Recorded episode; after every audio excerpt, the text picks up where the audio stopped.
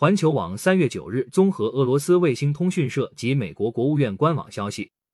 美国国务院当地时间八日发布的旅行通告中，建议前往乌克兰的美国公民留下遗嘱，并向医疗机构提供自己的 DNA 样本。根据美国务院官网发布的通告，前往乌克兰的旅行咨询等级为四级，即不要旅行。通告中称，整个乌克兰的安全局势非常不稳定，局势可能在毫无预警的情况下恶化。